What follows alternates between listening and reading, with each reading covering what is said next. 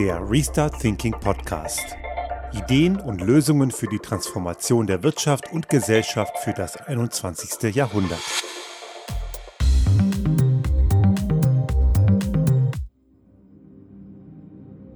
Der erste Monat des Jahres 2022 ist fast vorbei und wir sind in der Folge 150. Und ich möchte in dieser Folge etwas ansetzen, auch basierend auf den Rückmeldungen der letzten zwei Folgen. Das, da waren einige ganz spannende Gespräche dabei und äh, ich habe auch abseits davon in den letzten zwei, drei Wochen ganz viel damit thematisiert, weil es natürlich aufgrund der jetzigen Gegebenheiten, aufgrund der Pandemie, aber insbesondere auch aufgrund der Klimaveränderungen einfach ein immer wichtigeres Thema wird. Stichwort Anreize oder Anreizsysteme das ist ja immer so das Ding, was wir haben wollen, um notwendige Veränderungen zu erzeugen. Und natürlich geht es hier ausschließlich um die Gruppe von Menschen, die überhaupt erstmal eine, eine Notwendigkeit erkannt haben, dass man Dinge verändern muss. Solange Leute das gar nicht erst sehen, ist es natürlich generell schwierig. Und auch hier müssen wir schauen, dass wir manchmal sogar, und auch gerade in die Adresse derer, die Fakten verweigern, manchmal auch einfach Dinge festlegen müssen. Und dann braucht es eben manchmal auch Restriktionen und auch entsprechende Sanktionen.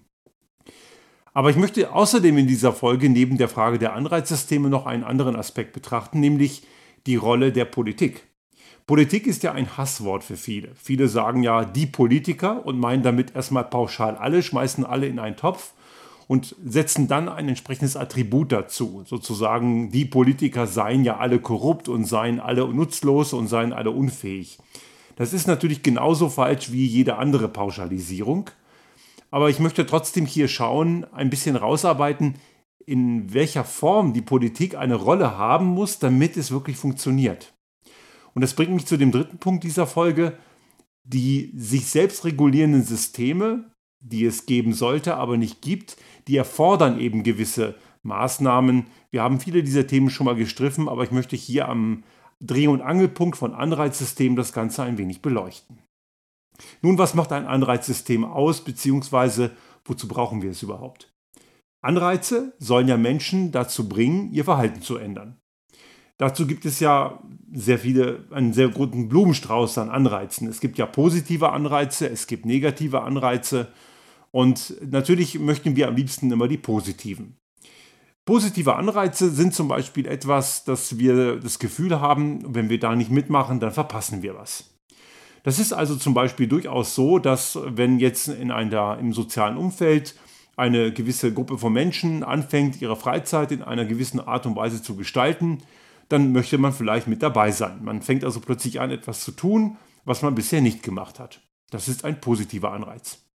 Es gibt auch negative Anreize und negative Anreize sehen darin aus, und jetzt mal ein Beispiel, was jeder vielleicht persönlich kennt, wenn ich nicht anfange, mich mehr zu bewegen, dann kann es sein, dass ich halt irgendwann mal zu fett werde. Und wenn ich zu fett werde, ist das nicht sonderlich gesund. Das sind negative Anreize. Aber Anreize sind halt immer äußere Faktoren, die dazu führen, dass Menschen ihr Verhalten ändern. Und natürlich sagen viele, Anreize sind eben das Mittel der Wahl. Natürlich ist es ein sehr probates Mittel und sogar ein sehr häufig genutztes. Es gibt jedoch noch ein Mittel, das doch deutlich besser ist, nämlich die intrinsische Motivation. Denn Anreize sind grundsätzlich extrinsische Motivation. Also ich erlebe eine gewisse, eine gewisse Situation und habe das Gefühl, ich muss dann was verändern, weil ich sonst entweder was verpasse, positiver Anreiz, oder sonst Nachteile erfahren könnte, negativer Anreiz. Aber es gibt auch Menschen, und ich versuche so einer zu sein, gelingt mir sicherlich auch nicht zu 100 Prozent, aber ich versuche es so gut es geht hinzubekommen, dass ich motiviert bin, Dinge von mir heraus zu verändern, weil ich überzeugt bin und ich habe weit genug gedacht, damit ich dahin komme, dass ich gewisse Dinge verändere. Also die Art und Weise, wie wir unsere Mobilität umgestellt haben, uns hat dazu keiner gezwungen. Das ist, gibt auch keinen monetären Vorteil im ersten Moment der kommt so nach und nach immer weiter zum Vorschein. Allerdings haben wir unsere Mobilität schon vor vielen Jahren geändert. Da gab es noch keine monetären Vorteile. Die kommen jetzt so langsam aufgrund der Energiepreise immer mehr und mehr zum Tragen. Da waren wir also überzeugt, ja, es ist wert, diese Veränderung zu machen. Das ist die intrinsische Motivation für eine Veränderung. Aber das können vielleicht höchstens 15 bis 20 Prozent der Menschen. Die meisten Menschen, 60 bis 70 Prozent, brauchen extrinsische Anreize. Und das sind genau diese Anreizsysteme. Jetzt gibt es natürlich auch die, und das, das müssen wir auch ehrlicherweise sagen, das sind die Leute, die sind so gar nicht veränderungsfähig. So die Blockierer, die Totalverweigerer. Die muss ich dazu zwingen, gewisse Dinge zu verändern. Das ist leider auch ein Teil der Realität. Und dieser Anteil ist der sehr unangenehme, und das merken wir gerade auch bei dem Thema Impfen und Co. bei der Pandemie, eine sehr kleine Minderheit, die sich mittlerweile sehr stark radikalisiert hat, brüllt ziemlich laut rum und die haben eine viel zu hohe Aufmerksamkeit. Das ist ja generell auch immer so, auch in früheren Situationen in der Gesellschaft waren die lauten, radikalisierten Volltrottel immer diejenigen, mit denen man am meisten sich beschäftigt hat. Ich kann mich auch noch erinnern an die frühen Zeiten damals, so 2015, als die Pegidioten, also diese ganze, diese sogenannte Pegida-Bewegung äh, rumgepöbelt hat und ziemlich präsent war, auch in der, in, in der medialen Berichterstattung. Und ich habe recht früh damals schon gesagt, mit solchen Leuten brauche ich nicht zu reden, weil die einfach Grundlagen von Respekt und Fakten und Anstand ignorieren. Das ist allerdings mit jeder radikalisierten Gruppe so. Egal welche Art von Fanatiker, es ist immer das gleiche Problem. Und da helfen aber auch keine Anreize mehr. Anreize sind hier komplett fehl am Platz. Die werden ihr Verhalten nicht ändern, weil sie in einem fundamentalistisch, fundamentalistisch strukturierten Glaubensgrundsatz verhaftet sind. Wir haben jetzt ähm, an dem Beispiel Anreize eine ganz spannende Diskussion, jetzt gerade in Österreich, weil es hier vor ein paar Tagen wurde hier eine sogenannte ökosoziale Steuerreform beschlossen. Kleiner Spoiler, diese Reform ist weder ökologisch noch ist sie sozial. Denn sie soll ja eigentlich auch hier eine Verhaltensänderung bewirken. Aber das tut sie nicht. Denn es macht keinen Sinn, wenn man einerseits, und das sind ja eben äußere Maßnahmen, zwar fossile Kraftstoffe verteuert, Allerdings in gleichem Maß kriegt man das eins zu eins kompensiert und das mit der Gießkanne. Also derjenige, der eine dicke Villa mit einer fetten Dreckschleuder-SUV irgendwo hat, kriegt genauso viel Unterstützung als Kompensation wie jemand, der eben prekär arbeitet und das Ganze eben wirklich braucht. Man geht also hier komplett mit der Gießkanne und dieses Ganze wird am Ende denjenigen, der die ähm, schwachsinnige Villa mit der idiotischen Dreckschleuder hat, gar nicht beeindrucken, der wird sein Verhalten nicht ändern. Also wo sind da die Anreize? Es gibt sie faktisch nicht. Und sozial ist es auch nicht, weil man auch hier wieder äh, versäumt hat, gewisse Dinge richtig zu ziehen. Wenn also die Körperschaftssteuer oder die Kapitalertragssteuer sinken soll, profitieren damit nur eine geringe Anzahl von ohnehin gut betuchten Menschen in der Gesellschaft. Und das führt am Ende auch zu keiner Verhaltensänderung. Ähnlich wie auch generell in der EU und auch in anderen europäischen Ländern wird auch, werden auch hier klimaschädliche Subventionen nicht gestrichen. Das Dieselprivileg bleibt unangetastet. Das sind so Beispiele, über die haben wir auch in der letzten Folge gesprochen. Das macht einfach keinen Sinn. Also wenn wir Anreize wirklich haben wollen, dann müssen sie auch spürbar sein. Und wenn wir jetzt auf das Thema Klimaschutz und Umwelt kommen, dann ist eine, CO, eine, eine CO2-Bepreisung, die einen, äh, eine Erhöhung des Spritpreises von gerade mal 7, 8 oder 9 Cent zur Folge hat, nicht gerade ein Anreiz, irgendwas zu verändern. Und auch hier wiederhole ich mich ein bisschen, wenn ich sage, ich meine nicht die wenigen Prekären, die es wirklich trifft, die sowieso ohnehin selten ein Auto haben oder wenn kein, kein, kein Spritfresser, weil die können sich den einfach nicht leisten. Schon gar nicht in Österreich, hier sind ja Autos insgesamt ja viel teurer. Sondern es sind eben genau die Leute, die sich diese Karren leisten können, die am Ende zwar jammern werden, aber sie werden ihr Verhalten nicht ändern. Und wenn ich halt sehe, wenn ich unterwegs bin, wie die Leute, also ich muss selten auf der Straße unterwegs sein, Gott sei Dank, das sind einfach zu viele Vollidioten. Aber wenn ich äh, unterwegs bin und sehe, wie sich, die, wie sich manche Leute verhalten, mit was für schwachsinnigen Karren die durch die Gegend fahren, oder wenn ich feststelle, wie oft Leute, auch hier in so in diesem nachbarschaftlichen Umfeld, am Tag rein und raus fahren, dann muss ich feststellen, der Sprit ist offensichtlich noch nicht teuer genug. Da gibt es also noch immer nicht den Anreiz, das Verhalten zu ändern.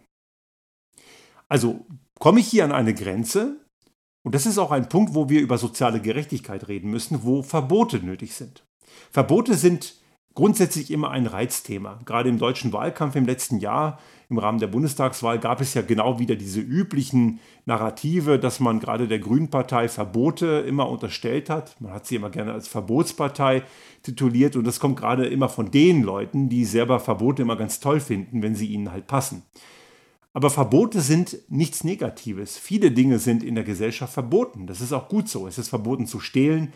Es ist verboten, jemand anders Schaden zuzufügen, zu verletzen, zu betrügen. Es gibt ganze Gesetzeswerke mit einer Vielzahl an Verboten. Das Gute an Verboten, verglichen mit Anreizsystemen, ist, man kann sich aus Verboten nicht freikaufen. Vorausgesetzt, wir haben ein intaktes Rechtssystem. Ich rede jetzt nicht von Korruption und Vetternwirtschaft, sondern ein intaktes Rechtssystem. Und dort treffen Verbote alle gleichermaßen. Wenn man also jetzt hergeht und sagt, gewisse Arten von Fahrzeugen dürfen ab 2023 nicht mehr zugelassen werden, weil sie zu viel Sprit verbrauchen, weil sie zu schwer sind, zu sinnlos, zu, zu, zu sehr äh, dreckig einfach und zu viel Schaden hinzufügen, dann trifft das alle, egal wie dick das Bankkonto ist. Und das ist der Gerechtigkeitsaspekt an bestimmten Verboten. Es soll hier nicht der Anschein erwecken, dass ich generell Verbote super finde. Ich finde, Verbote sind natürlich immer so das letzte Mittel, aber Verbote sind nicht per se schlecht. Die haben viele gute Gründe. Und wir sollten uns da ehrlich machen. Gewisse Dinge, die wir ändern müssen, auch gerade im Kontext der, der Klimakrise, werden früher oder später verboten werden müssen, weil wir sonst eben in die Probleme kommen. Und hier kommen wir jetzt genau in den Punkt, wie sieht auch eine Marktwirtschaft aus, die fair ist. Wenn mir Leute erzählen wollen, dass der Markt immer alles selber regelt, da frage ich mich, wo die die letzten 20 bis 30 Jahre waren. Also das kann nur jemand sagen, der von diesem ausbeuterischen System der sich selbst regulierenden Gier des Marktes immens profitiert hat und einfach komplett ausblendet, was das für Schäden anrichtet. Oder jemand, der wirklich so blöd ist und nicht verstanden hat, was die letzten 20 bis 30 Jahre passiert ist. Man muss sich nochmal darüber im Klaren machen, dass der, die Initialzündung für den arabischen Frühling damals in Tunesien, wo sich ja ein, ein, ein Bauer, der seine Familie nicht mehr ernähren konnte, selbst verbrannt hat. Der, der hat seine Verzweiflungstat auch damit, ist damit öffentlich geworden. Das ist eine Folge von stark erhöhten Lebensmittelpreisen. Wir wissen auch, dass dieser, Prager, dieser, nicht Prager Frühling, Quatsch, der arabische Frühling, ein anderer Frühling, dass der arabische Frühling am Ende leider nicht das gebracht hat, was wir uns damals gewünscht haben, nämlich eine Öffnung dieser Welt, die ja oft sehr stark eben von autoritären Systemen durchdrungen ist. Und das hat am Ende zu einer großen Instabilität geführt mit entsprechenden Folgeeffekten, mit dem Ölpreis, mit den entsprechenden Kriegshandlungen, der sogenannten Flüchtlingskrise und so weiter, was ja auch in der europäischen Gesellschaft ganz viel kaputt gemacht hat. Der Brexit ist eine Folge davon und so weiter. Wir können also hier sehen, diese hohen Nahrungsmittelpreise, die damals zu dem, der Initialzündung des arabischen Frühlings geführt haben, die sind ursächlich und diese haben ihre Ursache darin, dass gewisse Leute mit Rohstoffen für die Nahrungsmittelherstellung spekuliert haben, also gezockt haben. Was viele nicht wissen, bis Ende der 90er Jahre war das Spekulieren mit Rohstoffen sehr stark eingeschränkt. Nur ganz wenige durften das überhaupt. Es war eine ganz besondere Konzession, die man haben musste. Und für Spekulanten, für Zocker, für gierige Abzocker waren Rohstoffe gar nicht interessant. Und es gab eine kleine Gesetzesänderung von der, von der damaligen Bill Clinton-Administration in den USA, die haben das dann liberalisiert. Und dann wurden in den 2000er Jahren diese Möglichkeiten dann möglich. Und man konnte plötzlich mit Ressourcen, mit Nahrungsmitteln, mit Rohstoffen zocken. Und diese Zockerei hat am Ende entsprechende negative Auswirkungen gehabt bis hin zu Folgekrisen. Wir können also grob sagen, dass die, äh, die Erlaubnis des Zockens mit Nahrungsmitteln, also Spekulation mit Nahrungsmitteln, dazu geführt hat, dass heute Großbritannien nicht mehr Mitglied der EU ist. Natürlich ist es nicht ganz so monokausal, aber es gibt dort eine klare Verbindung. Das kann man immer weiter denken. Und auch die russische Aggression Richtung Ukraine hat durchaus was damit zu tun, denn es gab mal Zeiten, als es einen extrem hohen Ölpreis gab. Auch das ist eine Folge des gescheiterten arabischen Frühlings. Und damit konnten Ölförderländer, die meistens mit Diktaturen bestückt sind, hatten einen enormen Geldsegen. Deren Petrol-Dollars haben angefangen, ihre Kriegsmaschinerie in Gang zu bringen. Ganz typisch in Diktaturen. Wenn sie zu sehr viel Geld kommen, fängt an, ihre Kriegsmaschinerie mehr zu laufen. Und hier kann man jetzt hergehen und sagen, ja, Freiheitsprinzipien im, im Finanzmarkt, natürlich muss es geben, aber warum um alles in der Welt ist es erlaubt, mit Dingen zu spekulieren, also zu zocken, also ins Spielcasino zu gehen, die Menschen zum Leben brauchen?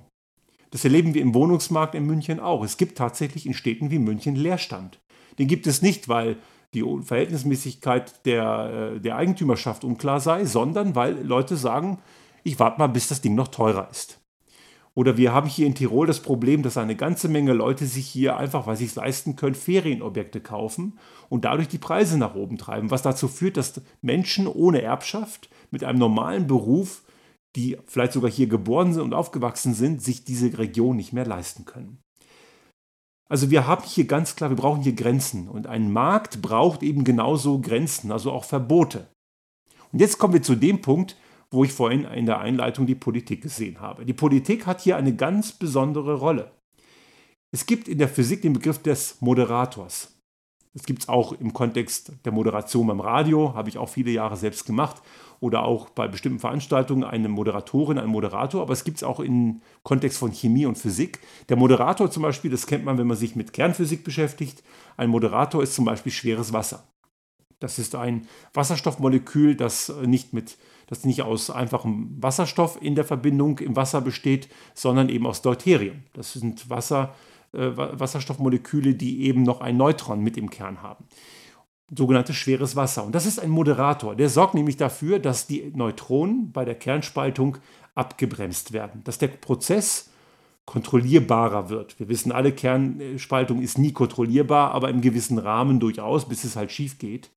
Und dieses ist im Gegensatz zur nuklearen Detonation eben natürlich bei der zivilen Nutzung, Nutzung wichtig und damit werden die abgebremst. Das ist ein Moderator.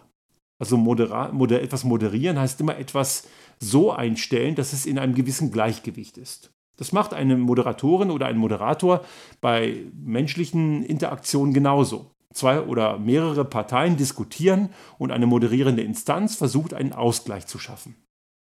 Und genau das muss die Rolle einer seriösen Politik sein. Eine gute, seriöse Politik ist immer ein Moderator. Ein Moderator zwischen den vielen verschiedenen Interessenslagen in der Gesellschaft und auch der Partizipateure der Wirtschaft, die nicht unbedingt immer Teil der Gesellschaft sind. Es gibt ja auch ausländische Investoren. Aber diese Gesellschaft, die partizipiert natürlich von diesen Investoren, daher sind sie auch Mitbeteiligte. Und eine seriöse Politik muss zusehen, dass alle Interessen gleichermaßen Platz finden. Das klingt erstmal leicht und sicherlich können Sie sich jetzt denken, wohin diese ganze Geschichte läuft. Es ist natürlich schwierig, genau genommen unmöglich, immer es allen recht zu machen. Allein eine, eine Gesellschaft, eine Bevölkerung ist ja extremst inhomogen. Deswegen ist ja der Begriff das Volk ziemlich irreführend. Das Volk existiert gar nicht. Das Volk suggeriert ja immer eine gewisse Homogenität. Aber die gibt es eben nicht, es gibt immer eine Bevölkerung und die Bevölkerung ist sehr, sehr inhomogen. Wir haben in der Bevölkerung schon auch im ganz normalen, nicht radikalisierten Umfeld, wir haben auch die radikalen Ränder, von denen reden wir jetzt nicht. Das sind zum Glück Minderheiten, aber die können schon toxisch genug sein, um eine Bevölkerung kaputt zu machen. Aber allein schon in den nicht radikalen Bereichen haben wir eine breite Spanne von konservativen bis hin zu sehr progressiven Menschen. Und diese ganzen verschiedenen äh, Einstellungen, Sichtweisen haben in einer Gesellschaft Platz. Und solange sie nicht radikal sind, müssen sie auch Platz haben. Radikal ist immer etwas, das die, die Eigenschaft hat, Dinge kaputt zu machen, zu zerstören. Ja? Und hier sehe ich ganz klar auch den Unterschied zwischen zum Beispiel konservativ und rechtsextrem. Jemand, der rechts ist, ist nicht konservativ. Eine Partei wie die AfD ist nicht konservativ. Das ist eine rechtsextreme Partei und auch in Österreich die FPÖ genauso, das sind keine Konservativen. Das sagen sie immer, sie verkaufen sich so, aber konservativ ist Teil eines völlig legitimen demokratischen Spektrums, rechtsextrem dagegen nicht. Und das muss man eben hier immer unterscheiden. Das ist auch eine Unterscheidung. Ähm, Sascha Lobo, der Kolumnist beim Spiegel, der formuliert das auch häufig so und da würde ich ihm absolut recht geben, dass man diese Unterscheidung da treffen muss. Und in, allein dieses große Spektrum muss die Politik unter einen Hut kriegen. Dazu aber eben auch gewisse weitere Einflussgrößen von Akteuren, die eben nicht im Land sind, eben Investoren aus dem Ausland, zum Beispiel für gewisse Industriebetriebe. Und jetzt müssen wir etwas dort verstehen. Natürlich wird die Politik es nie allen recht machen. Die Entscheidung, die eine Politik heute trifft, wird heute gewissen Leuten missfallen. Aber morgen wird eine andere Entscheidung den Leuten, die vorher etwas nicht gefallen hat, dann doch wieder gefallen und dafür andere missfallen. Das nennt sich Führung. Ich kann in einer seriösen Führung es nie allen recht machen. Diese Annahme, es immer allen recht machen zu wollen, ist eine Illusion. Und genauso ist es eine Illusion, immer nur auf Umfrageergebnisse zu hören und darauf zu schauen, was die gerade große Masse gerade haben möchte, weil das ist nicht unbedingt immer richtig. In einem demokratischen System muss die Führungsinstanz Politik, die moderierend sein muss, natürlich Entscheidungen erklären. Und es gibt gute Gründe, warum man auch partizipativ die Bevölkerung einbindet.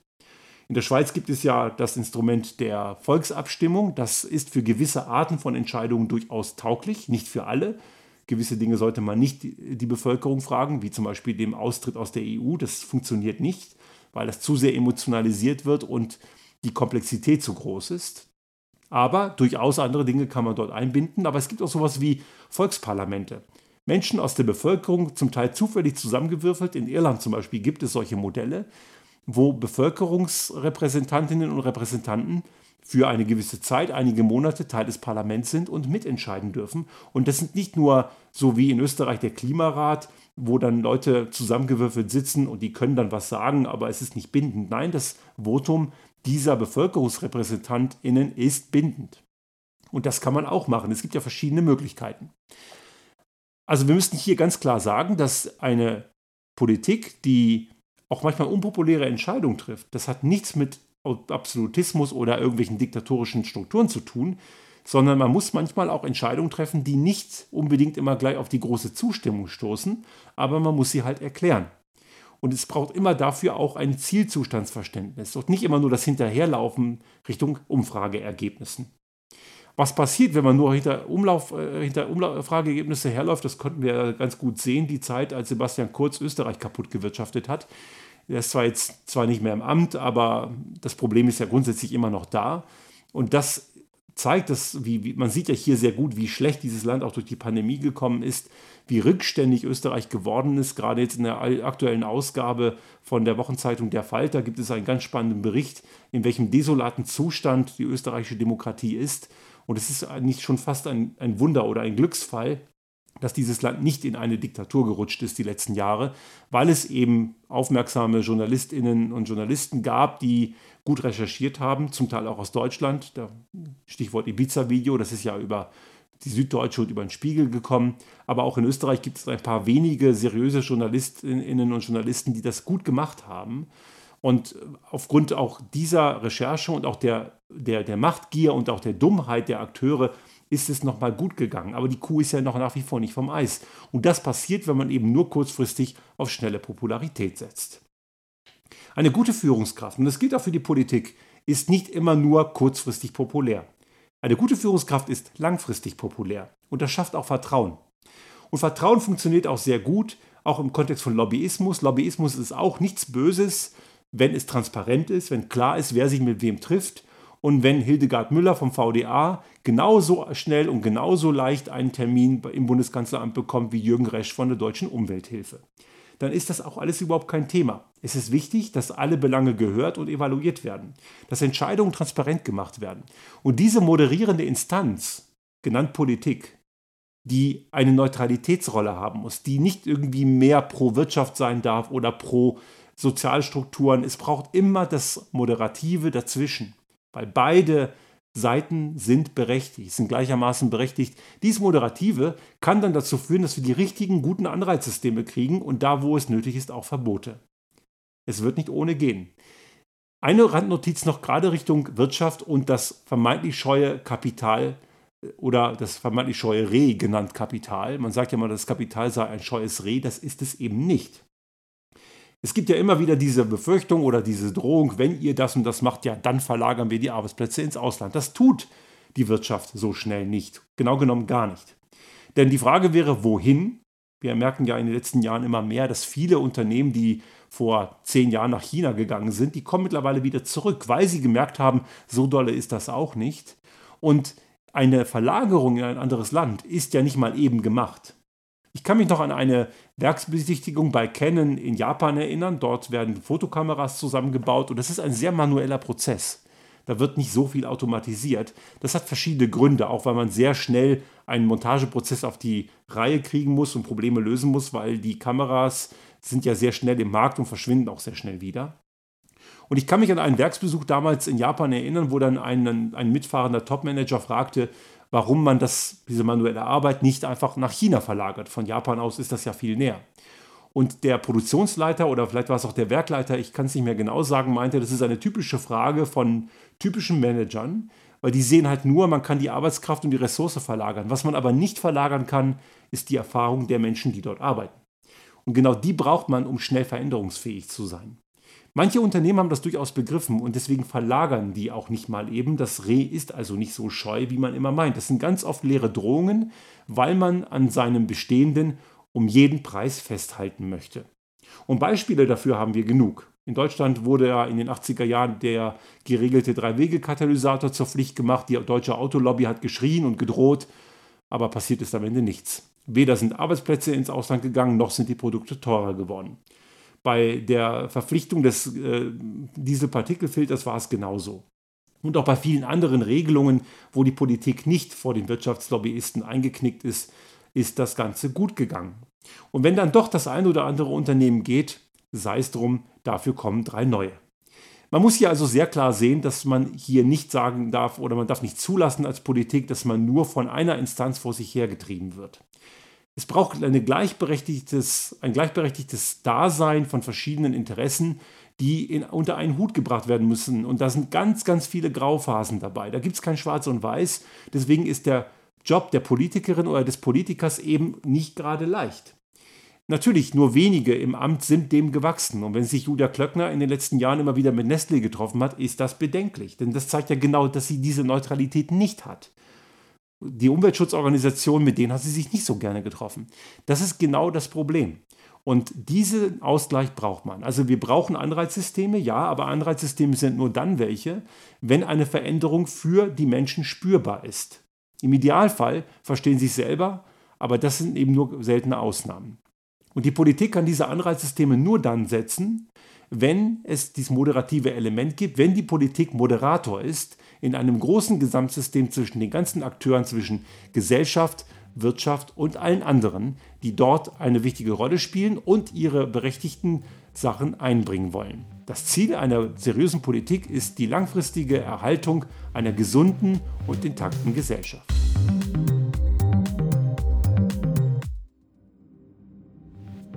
Sollte Ihnen unser Podcast gefallen haben und Sie auch künftig keine Folge verpassen wollen, dann abonnieren Sie uns einfach auf den gängigen Kanälen wie zum Beispiel iTunes, Spotify oder anderen Podcast-Hostern oder auch auf unserem YouTube-Kanal finden Sie immer mit dem einen Tag Verzögerung die aktuelle Folge unseres Restart Thinking Podcast und selbstverständlich freuen wir uns in Zeiten der Aufmerksamkeitsökonomie über das eine oder andere Like.